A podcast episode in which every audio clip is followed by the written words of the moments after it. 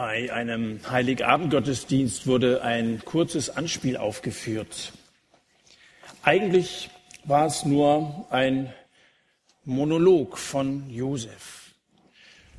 Ähm, er saß da. Er hatte das kleine Kind, das gerade geboren war, in seinen Armen.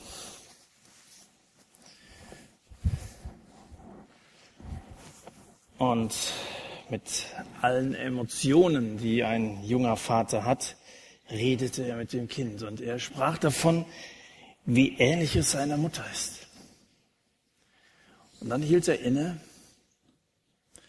und dann wurde er ernst und, und fragte, ich frage mich, wie wohl dein Vater aussieht. Und die Leute auf den Kirchenbänken machten auf einmal diese Frage zu ihrer Frage. Ich rede viel von Gott, ähm, nicht nur von Berufswegen, sondern aus Überzeugung. Und während ich in der Öffentlichkeit Gott predige und zu Gott einlade, frage ich mich im Verborgenen manchmal, ob ich wirklich das über Gott weiß, was man über Gott wissen kann. Habe ich vielleicht eine zu primitive Vorstellung von Gott oder habe ich eine völlig falsche Vorstellung von Gott? Sollte ich überhaupt von Gott reden? Er hat ja schließlich einen Namen. Er hat sich Mose vorgestellt, hat gesagt, ich bin Jahwe. Sollte ich nicht, wenn ich davon spreche, dass man eine Beziehung zu Gott haben kann, auch namentlich zu Gott reden? Und, und hat der Name Jesus den Namen Jahwe abgelöst? Jetzt haben wir gerade gesungen, dass wir keinen anderen Namen besingen wollen als den Namen von Jesus. Äh, äh, äh was ist das? Wenn wir von Gott reden. Das, das ist ja zunächst mal ist es eine Vokabel, das ist Gott, ein Wort, aber, aber da steckt ja sehr viel mehr dahinter. Und, und ich frage mich, ob das nicht ein Geheimnis ist, das wir alle noch zu lösen haben. Nicht eine Frage ist, die vielen unter den Nägeln brennt. Wer ist dieser Gott wirklich? Ähm, eine Frage, die Menschen auch beunruhigen kann. Weil wir sind eben nur Menschen, aber wir haben unglaublich viele Fragen. Und es ist uns bewusst, dass es was gibt, dass das Ewigkeit bedeutet, dass das weit über unseren Horizont hinausgeht. Und diese unbeantworteten Fragen, die, die setzen in Bewegung. Und dann, dann stellst du diese Fragen und trotzdem merkst du, dass du an deine Grenzen kommst. Wer ist dieser Gott, von dem wir reden? Dieser Gott, äh, der natürlich in der Weihnachtsgeschichte eine bedeutende Geschichte angefangen hat. Wer ist Gott? Und da rede ich ja nicht von seinem äußeren Erscheinungsbild. Das können wir uns natürlich nicht vorstellen. Und Gott hat ja in den zehn Geboten eindeutig gesagt, dass wir gar nicht mal versuchen sollten, uns überhaupt ein Bild von Gott zu machen. Sondern es geht vielmehr um, um sein Wesen seine umfassende Persönlichkeit als Gott. Da muss man doch mehr erfahren können, außer dass wir sagen, dass Gott groß ist oder dass Gott heilig ist oder dass Gott lieb ist. Es, es muss doch umfassender sein. Nun, ich, ich lese gerne, wie Christen in Fernost zum Beispiel, in, in China oder auch in in Ländern Afrikas oder in Südamerika, wie andere Christen ihren Glauben leben. Gott fährt in unseren Tagen heute eine unglaublich große Ernte ein. Gott wirkt weltweit. Es gibt eine Explosion von, von Evangelisation und Gemeindegründung, gerade in China. Es kommen täglich Tausende, Tausende von Menschen zum Glauben. Und in gewissen Regionen sind es Tausende von Menschen, nicht auf das riesige Volk alleine bezogen. Und wenn ich dann so schaue, wie es bei uns in, in, Deutschland aussieht oder, oder generell in Westeuropa, dann habe ich den Eindruck, dass wir von, von diesem großen Wirken Gottes ein Stück ausgenommen sind. Dann schäme ich mich manchmal, wenn ich solche Berichte lese, zum Beispiel über Nordafrika, in, in Ägypten zum Beispiel, wie auch da viele, viele zum Glauben an Jesus kommen. Und dann kratze ich mich am Kopf und dann frage ich mich, was ist los, Herr? Stimmt bei uns irgendwas nicht? Und je mehr ich darüber nachdenke, frage ich mich, ob es daran liegt, dass uns vielleicht der Hunger fehlt, der, der Hunger nach Gott. Dieser innere Antrieb, dieses echte, tiefe Bedürfnis, erfahren zu wollen, wer Gott eigentlich ist. Kaum mehr als ein Viertel aller Deutschen, die zwischen 12 und 25 Jahren alt sind, glauben in Deutschland an Gott, so wie er sich in der Bibel vorstellt. Das ist, es ist gerade so ein Viertel. Nicht mal jeder Zwanzigste kommt aus einem religiösen Elternhaus, also egal welche Religion, also die, die den Glauben wirklich ernst nehmen und die den Glauben auch irgendwie leben, religiös unterwegs sind. Jugendliche aus Einwandererfamilien sind da sogar ausgenommen. Hier in, in unserer Gegend, dieser Landstrich zwischen Siegen und Wetzlar, und das ist schon ein, ein Landstrich, wo im vorletzten Jahrhundert so eine echte Rückkehr zum Glauben stattgefunden hat. Da, da war ein echter Hunger da. Da, da fragten Menschen nach Gott und diese Frage blieb nicht unbeantwortet. Man hat damals von Erweckung gesprochen. Das ist, das ist ein Erweckungsgebiet hier. Deswegen gibt es hier so viele Kirchen, gibt es so viele Freikirchen. In vielen anderen Regionen Deutschlands ist es nicht so wie bei uns hier im Land-Dill-Kreis, im Siegerland und so. Und das wirkte sich aus dadurch, dass die Kirchen übervoll waren. Und dass die Leute zu Hause in der Bibel wirklich emsig studiert haben, weil sie wissen wollten, was hat es mit Gott und seiner Geschichte mit uns Menschen auf sich. Und es zeigte sich auch in radikal veränderten Lebensformen. Diese Leute waren teilweise nicht wiederzuerkennen. Das sind Sünder gewesen, Verbrecher gewesen und die haben sich so verändert, dass man es kaum glauben konnte, weil Gott diese Leute zu neuen Menschen gemacht hat. Statt heute von einer Generation Gott müsste man eigentlich von einer Generation Ach Gottchen reden. Da hat man Gott so klein und so unbedeutend gemacht. Ich glaube, es fehlt heute der heilige Hunger.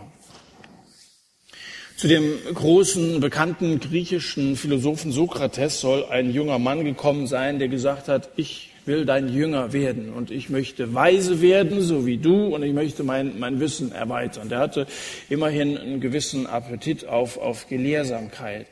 Und dann sagt der alte Sokrates, komm mit mir. Und dann, dann ging er voran und folgte äh, dann der junge Mann dem Sokrates zu einem Fluss. Und da am Fluss angekommen, packte Sokrates den Jungen und, und tauchte den unter Wasser holt wieder raus und er fragt, was willst du? Da sagt er, weiser Mann, ich will wissen, wissen will ich. Und dann packt er ihn wieder und hält ihn wieder runter. Ein bisschen länger als beim ersten Mal. Dann kommt er wieder raus, er schnappt nach Luft und sagt, was willst du? Er sagt, wissen will ich, wissen. Und dann packt er ihn wieder und taucht ihn wieder unter Wasser. Und jetzt so lange, dass er anfing mit den Armen zu rudern und man hätte den Eindruck gewinnen können, er ertrinkt. Und dann holt er ihn raus und er japst und er sagt, was willst du? Und dann schreit er, Luft, Luft.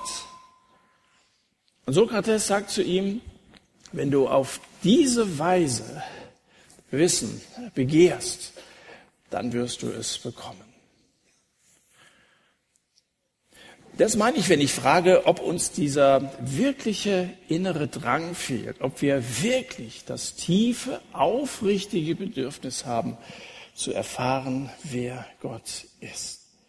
Willst du leidenschaftlich in der Fülle Gottes leben? Willst du fast verzweifelt, so wie der nach Luft geschnappt hat, willst du so Gott kennenlernen. Wir haben uns ja die letzten Wochen viel über Gott unterhalten. Letzte Woche haben wir von dem Feuer Gottes gesprochen und da haben sich viele so eine Kohle hier vorne weggeholt.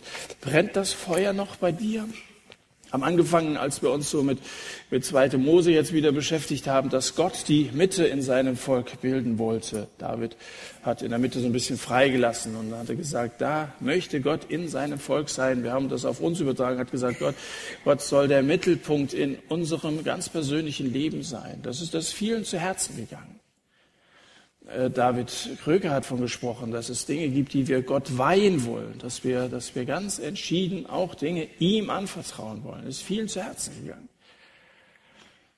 Haben wir, haben wir diesen, diesen echten, und ich frage mich das ja selber, haben wir diesen inneren Bärenhunger nach Gott? 2. Mose 33 zeigt uns, wie innig das Verhältnis eines Mannes zu Gott sein kann. Man achte nur darauf, wie er mit Jahwe spricht, dieser Mose. Wie redet Mose mit, mit diesem Jahwe? Auf dem Berg Sinai hatte Mose bereits eine 40-tägige Unterhaltung mit Gott gehabt. 40 Tage lang. Also ich weiß nicht, ob sie ununtersprochen miteinander gesprochen haben. Das ist ja ein ganz normaler Mensch gewesen. Er wird da auch übernachtet haben. Aber das war morgens das Erste, dass er Gott gesucht hat. Und sie hatten, hatten lange Unterredungen miteinander. Und das Ganze bis zum Abend. Und in der Zwischenzeit, während Mose auf dem Berg war, hatten sich die Israeliten ein goldenes Kalb einfallen und anfertigen lassen. Da ging es letzte Woche darum. Also der, der Bund am Sinai, wo Gott die zehn Gebote seinem Volk gegeben hatte, das war sozusagen die Hochzeit Gottes mit seinem Volk, wo sie sich gegenseitig die Treue geschworen haben.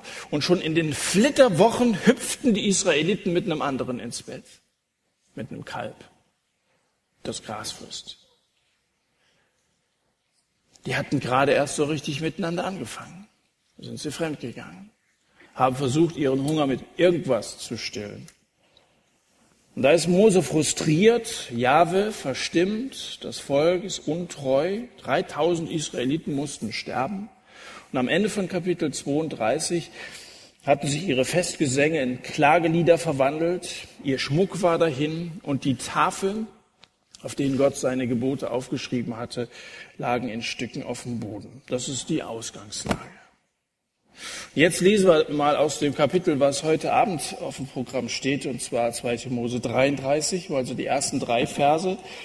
Der Herr redete zu Mose, geh, zieh von hier hinauf, du und das Volk, das du aus dem Land Ägypten heraufgeführt hast, in das Land, von dem ich Abraham, Isaak und Jakob geschworen habe, deinen Nachkommen will ich es geben. Und ich werde einen Engel vor dir hersenden und die Kanaaniter und Ammoniter und Hethiter, Perisiter, Jevisiter und, und Jebusiter vertreiben in ein Land, das von Milch und Honig überfließt.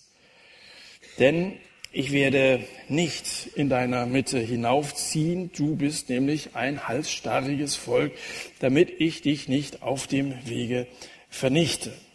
Und dann heißt es später in Vers 12, und Mose sagte zum Herrn, siehe, du sagst mir, führe dieses Volk hinaus, aber, hinauf, aber du hast mich nicht erkennen lassen, wen du mit mir senden willst, wo du doch selbst gesagt hast, ich kenne dich mit Namen, ja, du hast Gunst gefunden in meinen Augen. Und nun, wenn ich also Gunst gefunden habe in deinen Augen, dann lass mich doch deinen Weg erkennen, so dass ich erkenne, damit ich Gunst finde in deinen Augen und bedenke, dass diese Nation dein Volk ist. So, wir hören hier die Seele knurren von einem, der nach Gott hungert. Als solchen möchte ich euch Mose heute Abend vorstellen. Und wir reden jetzt mal über Auswirkungen von diesem heiligen Hunger. Das erste, was ich hier feststelle in diesem Kapitel ist, dass heiliger Hunger sich nicht alleine mit Segen zufrieden gibt. Heiliger Hunger gibt sich nicht alleine mit Segen zufrieden. Was Jahwe Gott hier anbietet, das ist doch ziemlich attraktiv.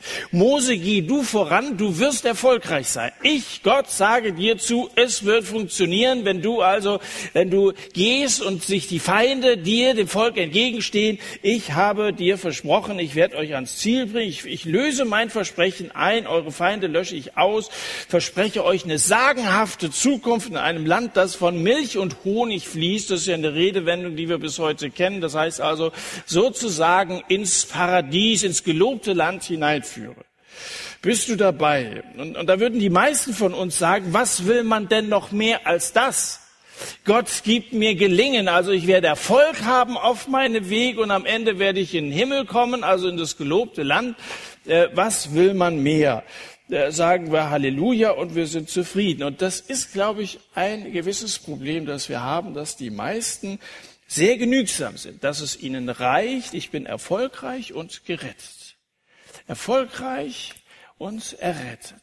Also, wenn ich hier gesegnet bin und es mir gut geht und Gott mich bewahrt vor, vor Krankheit oder finanziellen Schwierigkeiten und ich dann am Ende, weil ich mich ja mal bekehrt habe, in den Himmel komme, dann dann ist es eigentlich soweit schon ganz in Ordnung. Das reicht für mich. Und ich glaube, dass ohne heiligen Hunger wir als Menschen auch Segen bekommen, weil Gott ein gütiger Gott ist. Und dass wir ohne diesen heiligen Hunger auch Antworten auf unsere Gebete bekommen. Und dass wir ohne diesen heiligen Hunger auch eine Ahnung von Gott haben. Aber eines hatte Gott, wenn ihr da aufmerksam mitgelesen habt, hatte Gott ja absichtlich vorenthalten. Er sagte, es wird euch gut gehen, aber ich selber werde nicht mitgehen. Ähm, ich werde nicht in eurer Mitte dabei sein. Und das macht Mose stutzig. Heiliger Hunger lässt dich die Gegenwart Gottes vermissen und du wirst sagen, da fehlt etwas. Genügsamkeit heißt, dass du wahrscheinlich nicht so diese, diese äh, Beziehung zu Gott in dem Sinne kennengelernt hast. Und dann bist du mit den äußeren Gegebenheiten zufrieden. John Piper hat Folgendes geschrieben. Bist du hungrig nach Gott? Wenn wir nicht wirklich Sehnsucht haben, dass die Herrlichkeit Gottes sichtbar wird, dann liegt es nicht daran, dass wir bereits einen großen Schluck davon genommen haben und satt wären. Das könnte man ja auch sagen. Also jemand hat keinen Hunger mehr, weil er genug davon schon, schon mitgekriegt hat. Und es gibt ja Leute, die in unseren Kirchen und Gemeinden so viele Predigten gehört haben, so viele christliche Bücher gelesen haben, dass man sagt, der Bedarf ist vorerst gedeckt. Aber er sagt, das ist gar nicht der Grund. Sondern es liegt viel mehr daran, sagt schon Piper, dass wir so lange am Tisch dieser Welt genascht haben, dass unsere Seelen mit kleinen Dingen vollgestopft sind. Und wir keinen Platz mehr haben für etwas Großes. Der Grund dafür, dass wir hungrig sind, ist nicht der, dass wir nichts gegessen haben, sondern der, dass wir es getan haben. Dass wir es getan haben. Vielleicht sind wir so auf McTrack, dass wir so viel in uns reingezogen haben, dass wir sozusagen geistlich aufgebläht sind ähm, und alles andere als ausgewogen ernährt sind. Ich habe im Fernsehen einen Bericht gesehen von einem Mann, den sie nicht aus dem Haus gekriegt haben, weil er, äh, weil er übergewichtig war. Da mussten sie die Tür aufbrechen und ein spezieller Kran war nötig, um den überhaupt, er musste im Krankenhaus behandelt werden, um den also irgendwie da aus dem Haus zu kriegen. Was mich gewundert hat, war, dass der Arzt nach der Untersuchung sagte, der Mann sei zwar übergewichtig, aber er würde an Unterernährung leiden. Dann habe ich gefragt, wie kann das sein, oder? Wie, wie kann einer, der 500 Kilo auf die Waage bringt, an Mangelernährung leiden? Das ist doch unlogisch. Aber es besteht tatsächlich ein Zusammenhang zwischen Unterernährung und Fettleibigkeit. Manchmal kriegt der Körper ganz einfach nicht das, was er braucht der kriegt schon eine Menge. Also, dass der verhungert, da braucht man keine Sorge zu haben. Aber er kriegt einfach nicht, dass er wirklich braucht. Und du kannst ihn, natürlich kannst du dich vollstopfen mit Mayonnaise, Salat und Muffins und Mikrowellenpopcorn, was alles null Nährwert hat. Äh, da magst du aussehen wie ein Wonneproppen, aber du bist, du bist trotzdem unterernährt. Und, und da frage ich mich, ob in unserer Christenheit nicht diese, diese Fettleibigkeit und Unterernährung gleichzeitig zu beklagen ist. Dass es viele gibt, die wirklich vollgestopft sind mit allem Möglichen und auf der anderen Seite viele unterernährt sind. Unser Land erlebt eine Völlerei von religiöser Musik, von Büchern, von Sendungen, Predigten kannst du auf YouTube runterladen. Du musst ja nicht mehr zum Gottesdienst gehen. Du kannst dich da bedienen, auch wenn dir der nicht gefällt. Und dann klickst du einen anderen Gottesdienst an christliche Radiosender, äh, neuesten Veröffentlichungen, da wird zu Weihnachten viel verschenkt jetzt und so. Und einiges davon ist gutes Essen, ganz ohne Frage, davon bin ich überzeugt. Aber der allgemeine Zustand unseres Christentums, der sieht schlecht aus. Nochmal, wenn ich das so vergleiche mit dem, was Gott weltweit so tut, wo Erweckungen stattfinden, wo Menschen echten Hunger nach Gott haben, wo Gott dieses Verlangen auch erfüllt und wo Massen zum Glauben, wo ich habe jetzt von der Grenze zu Syrien äh, von jemandem gehört, der da also mit einem gesprochen hat, wie geht's euch? Oder sagt er, wie geht's euch? Uns geht's wunderbar. Wir haben einen halben Tag keinen Beschuss gehabt. Wir hatten am Sonntag haben wir wieder eine große Taufe mit 60 Leuten gehabt und die Woche vorher hatten wir auch so eine große Taufe gehabt. Uns geht's gut. Macht euch um uns. Wir beten für die Christen in Syrien, beten für die verfolgte Gemeinde, aber da wirkt Gott im Untergrund Unglaubliches.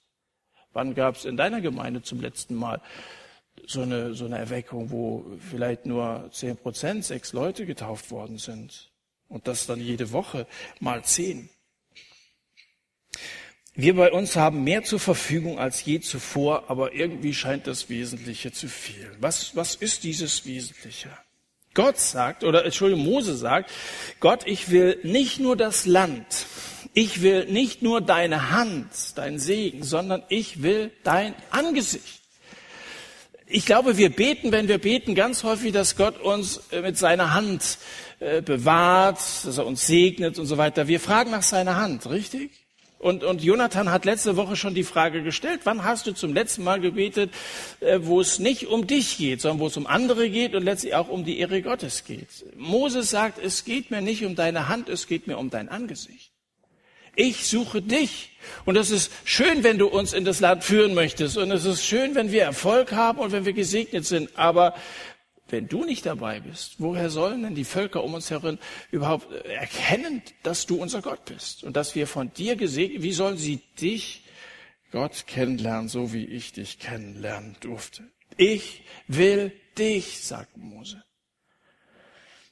Mose hatte bereits viel Zeit mit Jahwe verbracht. Wir lesen hier im 33. Kapitel, muss mal von Vers 7 anlesen, dass er regelmäßig in das Zelt der Begegnung ging. Das ist ein schöner Begriff, so sollte man vielleicht auch Gemeinden nennen. Das ist das Haus der Begegnung, Begegnung von, von Menschen mit Gott. Da, ging Mose regelmäßig in dieses Zelt. Cheese Freaks würden wahrscheinlich sagen, das war ein Ort, an dem Mose mit Gott abhing.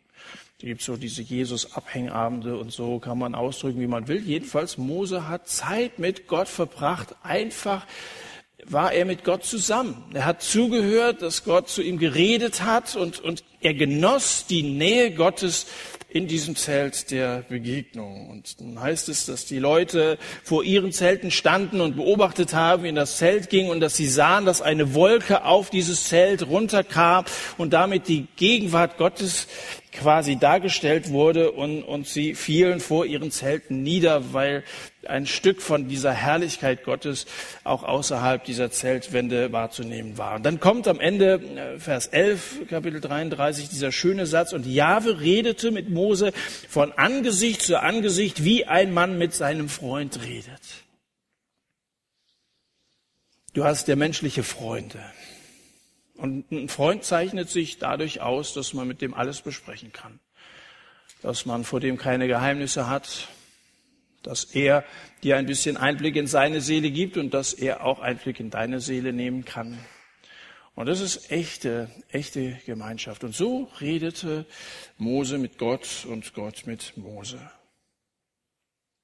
Das war so eine Gewohnheit, die Mose hatte, regelmäßig in dieses Zelt zu gehen eine Gewohnheit der Begegnung mit Gott. Und wenn Jahwe ihm jetzt mitteilt, ich werde nicht in deiner Mitte hinaufziehen, Vers 3, dann macht sich Moses heiliger Hunger bemerkbar. Er wird auf einmal nervös und dann sagt er, das kann nicht sein. Ich habe deine Güte gekostet und ich habe von deiner Herrlichkeit genippt und ich habe deine Freundlichkeit geschmeckt. Also ich habe ein bisschen schon, nee, ein bisschen, das war eine ganze Menge, was er da aufgenommen hat. Und Erfolg, Segen, schön und gut, aber das ist nichts im Vergleich zu deiner Schönheit, nichts im Vergleich zu deiner Majestät. Segen verblasst gegenüber dir, der du Gott bist. Meine Seele hungert nach dem lebendigen Gott. Weiß nicht, wie du heute Abend hierher gekommen bist, ob deine Motivation der Hunger war. In die Küche gehst du, wenn du Hunger hast, an den Kühlschrank gehst du. Und ich wünschte, dass Leute hierher kommen aus dieser geistlichen Motivation, weil er Hunger hat. Ist das deine Motivation, hierher gekommen zu sein? So eine Leidenschaft, so eine Sehnsucht, die dich richtig antreibt, das Wort Gottes zu hören, mit, mit anderen darüber zu reden. Oder musst du dich manchmal zwingen, in der Bibel zu lesen und zum Gottesdienst zu gehen, das, das Gebet äh, mit anderen zusammen oder auch alleine äh, zu suchen?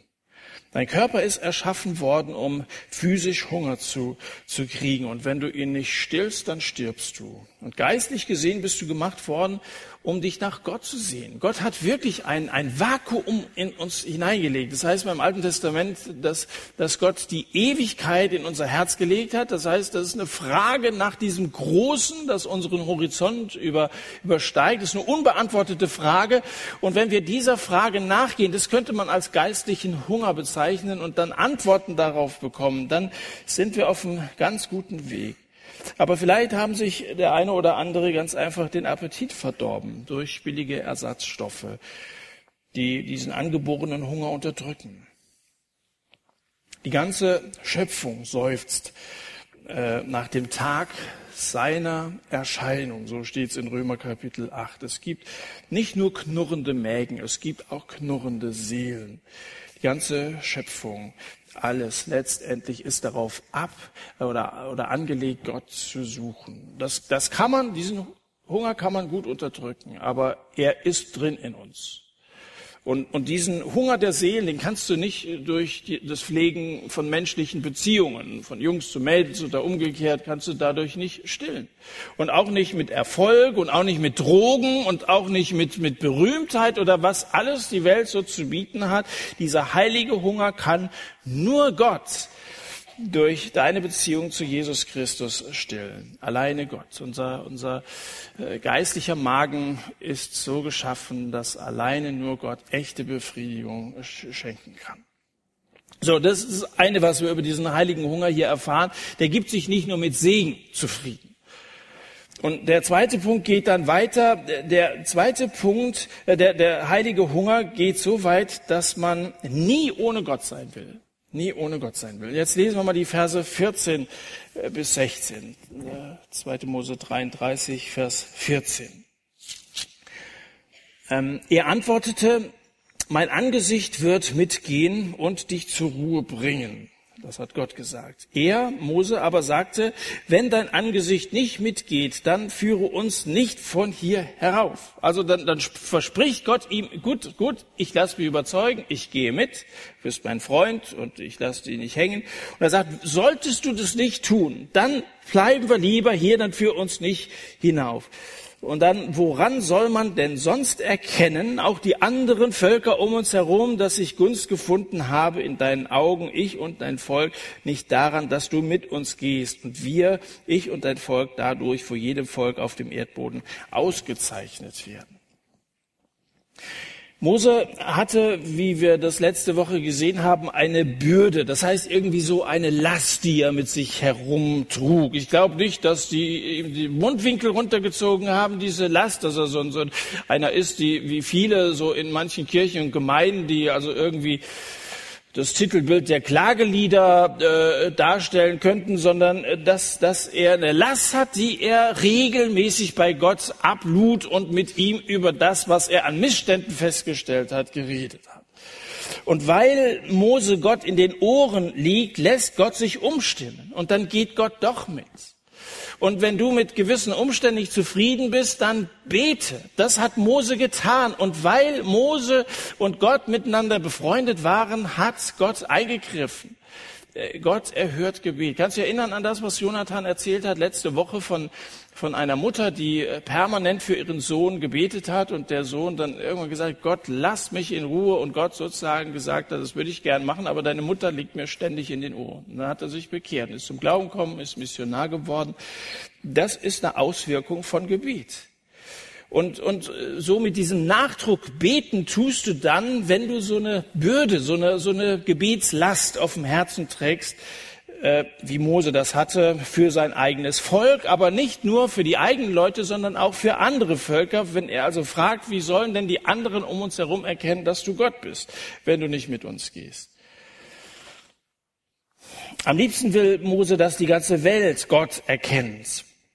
Damit hier keine Missverständnisse entstehen, nicht, dass das Volk Gottes erkannt wird, nicht, dass das Werk Gottes erkannt wird, sondern dass Gott erkannt wird. Das will Mose. Er will, dass sie dich, Gott, erkennen, kennenlernen.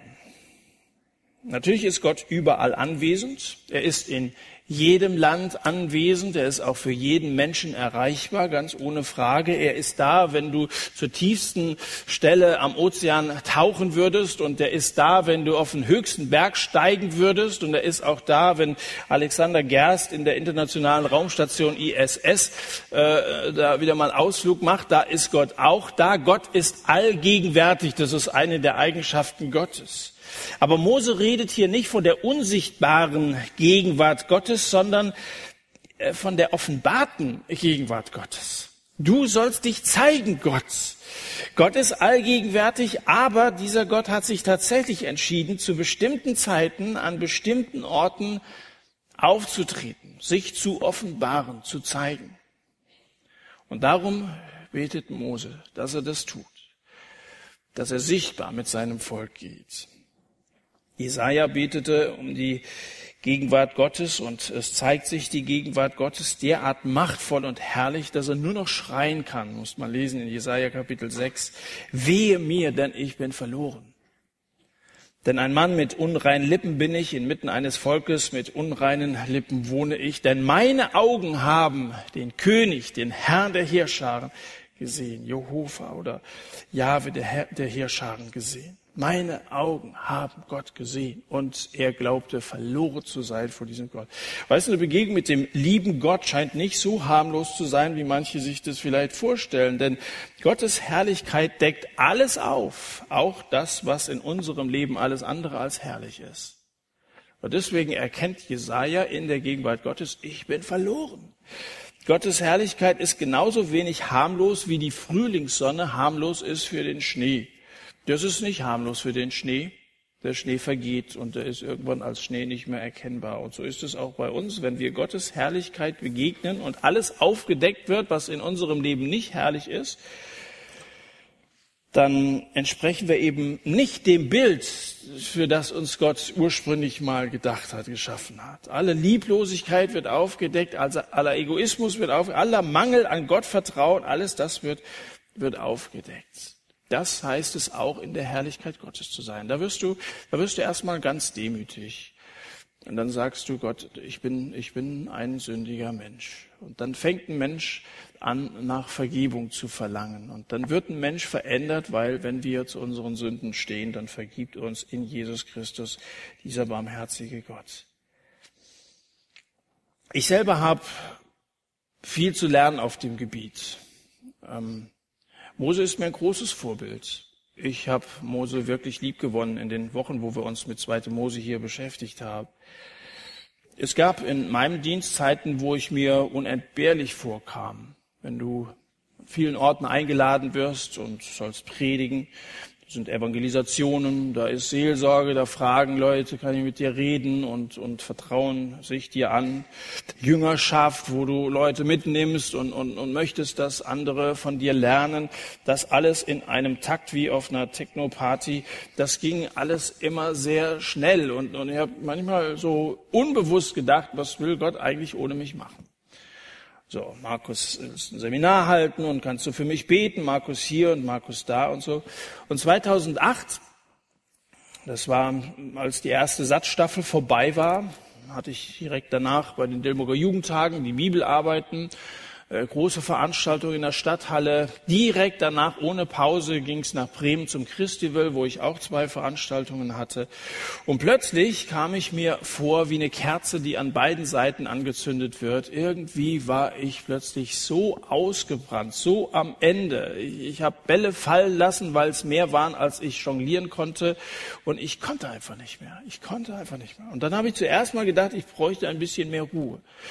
Und dann hat es eine Zeit lang gedauert, bis dass ich erkannt habe, ich brauche nicht in erster Linie mehr Ruhe, ich brauche mehr Jesus. Ich brauche mehr seine Gegenwart, seine machtvolle Power. Die gibt mir als ein Diener Gottes die Qualität, die ein Diener Gottes braucht, die Ausstrahlung, äh, die Autorität, die Vollmacht. Äh, nicht, dass ich mich ein bisschen mehr ausruhen sollte oder mehr schonen sollte. Das, das ist eine Erkenntnis, die ich hatte in der Gegenwart von Jesus, wo er, wo er mich mal so ein bisschen aus dem Verkehr gezogen hat. Und mir mal meine Grenzen gezeigt hat. Ich, ich habe die Arbeit getan, aber ich habe nicht ihn wirken lassen. Ich habe es aus meiner Kraft getan, nicht aus seiner Kraft. Ich habe versucht, das Werk Gottes auszuführen, aber es hat nicht funktioniert. Hat einfach nicht funktioniert. Da musste ich ihn bitten, mir zu vergeben. Und dann ist mir klar geworden, wie wenig ich eigentlich seine Gegenwart gesucht habe. In der Stille, am Morgen, ungestört Zeit mit Gott zu verbringen. Mir ist klar geworden, wie wenig, Gebet, wie wenig ich gebetet habe. Mir ist klar geworden, wie wenig empfindsam ich gegenüber dem Heiligen Geist gewesen bin. Und ich weiß seitdem die Gegenwart Jahwes, die Gegenwart Gottes, die Gegenwart von meinem Herrn Jesus Christus viel mehr zu schätzen, auch wenn ich immer noch Lernender bin, äh, ohne Frage.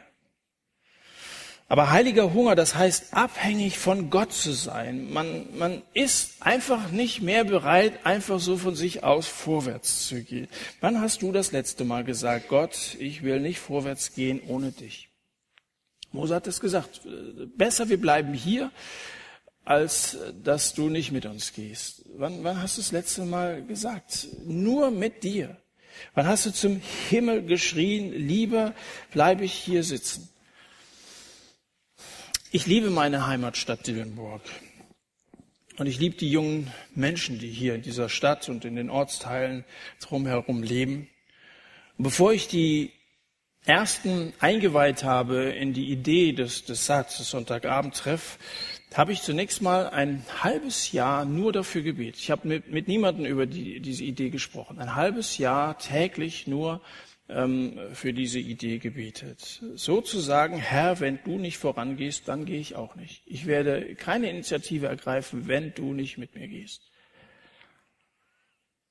Einige von euch sind auch in, in Leitungsverantwortung. Es gibt Jugendleiter, die mit herkommen. Es, es gibt Eltern, die als, als äh, Oberhäupter einer Familie da sind. Einige sind schon ziemlich lange mit, mit Jesus unterwegs, haben etliche Erfahrungen gesammelt. Auch junge Christen haben viel Erfahrung gesammelt auf dem Weg mit Jesus. Ähm, und hoffentlich gehört als eine der Haupterfahrungen für euch wie auch für mich dazu, dass ohne Jahwe, ohne Gott nichts geht. Diese Einsicht nenne ich geistliche Reife. Ohne ihn geht nichts.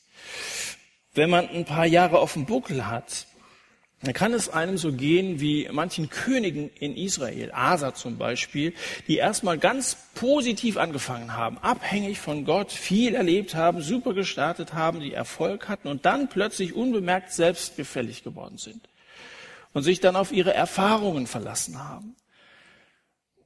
Vor dieser Auswirkung von Wissen und Erfahrung bewahre uns Gott. Ohne ihn niemals vorwärts gehen. Ich, ich möchte es nicht. Und dann ein, ein dritter und letzter Punkt, was der heilige Hunger auswirkt, ist, heiliger Hunger lässt uns Gott sehen und verändert uns selbst. Lässt uns Gott sehen und verändert uns selbst. Da lesen wir nochmal die Verse 17 und 18. Da heißt es, ähm, der Herr antwortete Mose, auch diesen Wunsch, den du jetzt ausgesprochen hast, werde ich erfüllen, denn du hast Gunst gefunden in meinen Augen und ich erkenne dich oder ich kenne dich mit Namen. Er aber sagte, lass mich doch deine Herrlichkeit sehen. Lass mich doch deine Herrlichkeit sehen. Da sagt ihm der allmächtige Gott, dass er ihm seinen Wunsch erfüllen würde. Was ist das schon, in der Gegenwart Gottes zu sein? Gott sagt dir zu, ich gehe auf deine Bitte ein. Da sagst du doch, ja, erreicht und du, du freust dich. Und dann, dann sagt er ihm noch, dass er ihn mag. Du hast Gunst gefunden in meinen Augen. Da, da, was ist das, wenn Gott dir zusagt, ich hab dich gern? Aber Mose reicht das immer noch nicht. Der ist immer noch nicht zufrieden. Und dann, das ist ja fast dreist, das ist unerhört, was er aus, ausspricht, sagt, lass mich doch deine Herrlichkeit. Das geht ja ein bisschen zu weit. Aber das nenne ich geistlichen Bärenhunger. Der hatte wirklich geistlichen Bärenhunger. Lass mich doch deine Herrlichkeit sehen. Was ist denn das genau, die Herrlichkeit Gottes? Im Neuen Testament wird ein Begriff gebraucht, Doxa heißt das. Das bedeutet Schönheit. Das bedeutet Glanz. Das ist im Grunde genommen die gesamte Offenbarung dessen, was Gott ist. Also all seine Attribute zusammengenommen, dass er tatsächlich schön ist. Glaubst du, dass es schöne Menschen gibt und kannst du dich darüber freuen? Gott ist die Summe aller Schönheit. Außerdem ist Gott unendlich, er ist souverän, er ist dreieinig, er ist allwissend, er ist treu und viele andere Eigenschaften mehr. Die Herrlichkeit Gottes ist der Kern dessen, wer Gott ist. Lass mich die Fülle deiner Herrlichkeit erkennen, sagt Mose. Die Herrlichkeit Gottes ist vergleichbar mit der Sonne und trotzdem haben wir das vorhin gesehen, es ist irgendwie ein schwacher Vergleich, weil die Sonne ist von Gott gemacht worden. Gott ist viel, viel herrlicher und in die Sonne können wir noch nicht mal mit dem bloßen Auge reingucken, ohne dass wir Schaden nehmen. Gottes Absichten Gottes Pläne, seine Rettung drehen sich auf der Umlaufbahn der Herrlichkeit Gottes. Alles das dreht sich um Gott. Und wenn du versuchst, die Herrlichkeit Gottes zu erfassen, wirst du auch ein Stück weit seine Pläne, seine Absichten, das, was Gott mit dir vorhat, erkennen können. So, jetzt weiß ich nicht, was mich eher wundert, die Bitte von Mose oder die Antwort von Gott. Mose sagt, zeig mir deine Herrlichkeit und Gott sagt, okay, ich zeige sie dir. Mache ich. Ich gehe auch darauf ein. Dann geht äh, Vers 19 folgendermaßen weiter.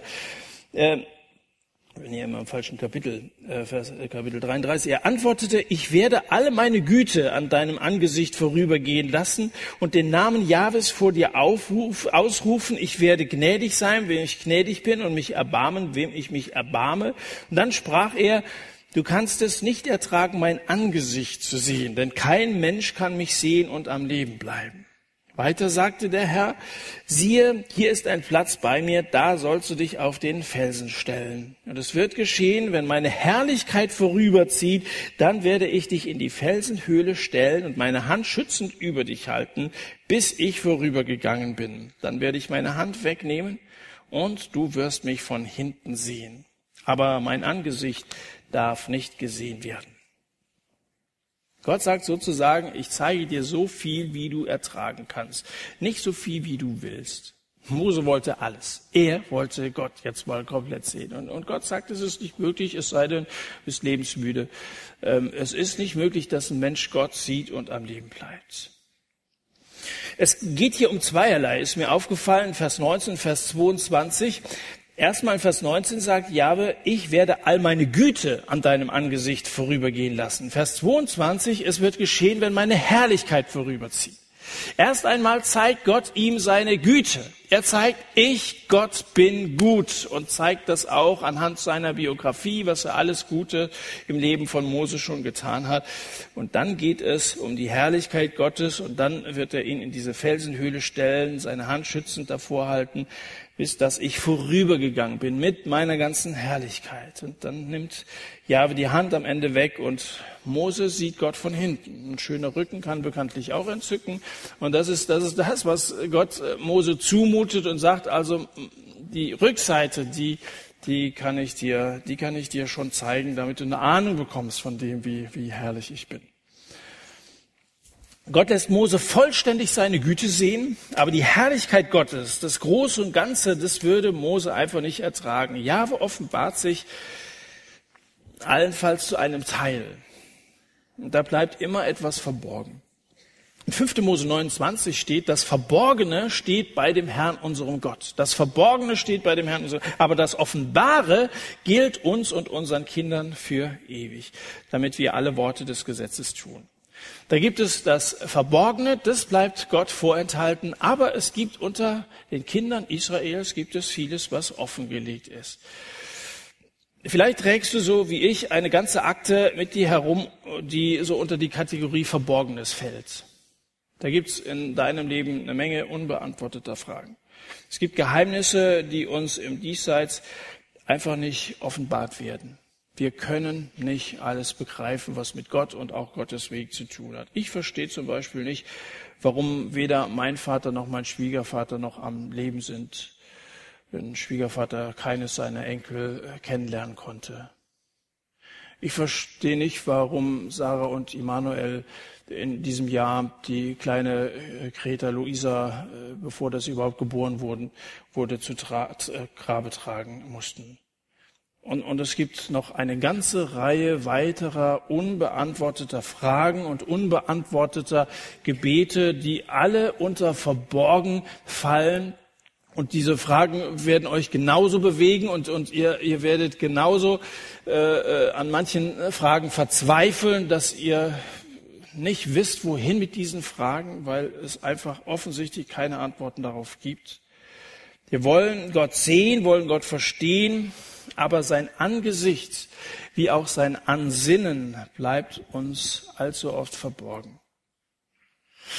Aber es ist ja, Gott zeigt uns gerade so viel, wie wir in unserem begrenzten Hunger verarbeiten können. Wir hatten mal mit einem Mitarbeiterteam von der Teenager-Freizeit, hatten wir ein schönes Abendessen zusammen. Wir waren auf der Fuchskraut und haben gesagt, wir machen, gehen da ans Buffet, bezahlen also jeder Betrag, da kannst du so viel essen, wie du willst. Da war der TT dabei, kennen manche noch hier, Konstantin, der also auch hier schon moderiert hat. Und er hat gesagt, super Buffet, also ich gehe so oft dahin, bis ich platze. Ja, mal so viel essen können, wie ich will. Und dann hat er sich also seinen Teller voll gemacht. Und er hat noch nicht mal den ersten Teller leer gekriegt, ja. War auf einmal so satt. Wir haben ja nur ein begrenztes Fassungsvermögen, gell? Äh, irgendwann geht einfach nichts mehr rein. Und, und so ist das auch, wenn wir Hunger haben nach Gott, wir wollen Gott kennenlernen. Er kann uns nicht so viel geben, wie wir, wie wir das wollen. Wir würden es, das sagt Jesus mal. Ihr, ich, ich werd, eines Tages werdet ihr es verstehen. Äh, ich zeige euch so viel, wie ihr tragen könnt, nicht mehr nicht mehr. Gott will nicht, dass wir platzen. Aber etwas anderes wird passieren. 2. Äh, Korinther Kapitel 3 heißt es, wir alle aber schauen mit aufgedecktem Angesicht die Herrlichkeit des Herrn an und werden so verwandelt in dasselbe Bild von Herrlichkeit zu Herrlichkeit, wie es vom Herrn, dem Geist geschieht was passieren wird, ist nicht, dass wir alle Erkenntnis bekommen, aber wir werden verändert. Wir werden verwandelt und wir werden eins gemacht mit ihm, dem Herrn. Wenn wir seine Herrlichkeit anschauen. Das heißt, dass wir in das gleiche Bild verwandelt werden, in das Bild Jahwes und in das Bild seines Sohnes Jesus. So sagt es Paulus hier. Und das wird dein Leben verändern, mehr als alles andere. Manche fragen sich ja, warum ändert sich mein Leben nicht? Manche wünschen sich, dass sich manches ändert und sie kriegen es irgendwie nicht hin. Und dann geht jetzt so ein Jahr zu Ende und dann nimmt man sich zum 1. Januar dies und jenes vor. Das und das muss sich ändern. Und vielleicht hast du die Erfahrung letztes Jahr auch so gemacht, es hat einfach nicht geklappt. Und einige von uns werden sich tatsächlich nie ändern, weil sie keinen Hunger nach Gott haben. In seiner Gegenwart aber passiert etwas. Der heilige Hunger lässt dich Lust haben nach Gott, lässt dich Lust haben, deine stille Zeit mit Gott einzuhalten. Er macht sein Wort süß wie Honig, heißt es im Psalm 119, und macht den Lobpreis, der jetzt gleich äh, ansteht, macht wirklich lebendig diese Zeit mit Gott. Und je mehr du nach Gott hungerst, desto weniger Appetit wirst du für Dinge haben, die mit Gott konkurrieren. Je mehr nach Gott hungerst, desto weniger Appetit wirst du für Dinge haben, die mit Gott konkurrieren. Josef, bei diesem kleinen Anspiel, diesem Monolog, er sah in das kleine Gesicht des Kindes, diesem Kind, dem er den Namen Jesus gegeben hatte, denn es soll sein Volk erretten von ihren Sünden. Diesen Jesus, der erwachsen wurde, und der für uns sein Leben hingegeben hat. Diesen Jesus Christus, den Erretter, den predigen wir. Und diesen Jesus hat Paulus auch gepredigt. 2. Korinther Kapitel 4, das ist so die Fortsetzung von dem, wir, wir schauen seine Herrlichkeit mit aufgedecktem Angesicht. Der Heilige Geist gibt uns den Einblick in die Herrlichkeit Gottes. Und dann sagt er weiter in 2. Korinther 4, denn Gott, der gesagt hat, aus Finsternis wird Licht leuchten. Der ist es, der in unseren Herzen aufleuchtet zum Lichtglanz der Erkenntnis der Herrlichkeit Gottes im Angesicht Jesu Christi. Gott, der gesagt hat, aus Finsternis soll Licht leuchten, der ist es, der in unseren Herzen aufgeleuchtet ist zum Lichtglanz der Erkenntnis der Herrlichkeit Gottes im Angesicht Christi. Lasst uns seine Gegenwart aufsuchen. Das Ganze ist ein Lernprozess. Es beginnt mit der Kommunikation mit Gott. Und es wird sich mit der Zeit zu einer Gemeinschaft mit Gott entwickeln. Und es mündet schließlich in dem Einssein mit Gott. In, in Jesus Christus. Ich möchte mit uns beten. Danke, dass du Gott bist. Und dass du dich als Gott offenbarst. Du hast dich in deinem Sohn, dem Herrn Jesus Christus, gezeigt, als Gott Mensch wurde. Und Herr Jesus Christus, du hast die ganze Liebe Gottes geoffenbart. Es bleiben Fragen für uns offen und das hast du deinen Jüngern gelehrt, dass es nicht alle Fragen sind, die zu beantworten sind und dass wir es nicht ertragen könnten. Du zeigst uns so viel, Schritt für Schritt, wie wir es ertragen können, so wie unser geistlicher Hunger das zulässt. Aber schenk uns mehr von diesem Hunger. Lass uns Leute sein wie Mose, die nach dir verlangen, wirklich so verlangen wie dieser junge Mann, der nach Luft geschnappt hat, weil wir dich brauchen. Wenn wir möchten, dass sich die Welt, erstmal unser eigenes Leben, aber dann auch die Welt um uns herum verändert, dann brauchen wir dich und dann beten wir, dass du uns dazu gebrauchst, dass es wieder so etwas gibt wie eine Erweckung hier im Land-Dill-Kreis und überhaupt in unserem Land. Wir beten für unser Volk, für Deutschland dass Menschen wieder Hunger bekommen nach dir, dass sie nach dir fragen, dass sie umkehren zu dir und dass die, die ganze Gesellschaft verändert wird durch deine Gegenwart. Wir sehen, dass vieles nicht so läuft, wie du dir es vorstellst und dass die Gottlosigkeit voranschreitet. Aber wir beten, Herr, da um eine Rückbesinnung und beten, dass wir mit dazu beitragen, weil wir vor dir wie Mose für, für sein Volk flehen. Das wollen wir tun, wollen diese Bürde mit uns nehmen, Ende dieses Jahres und dann auch in das neue Jahr. Lass uns Leute sein, die zu Segenträgern werden. Leute, die Hunger haben nach dir und die auch den Hunger bei anderen Menschen wecken. Amen.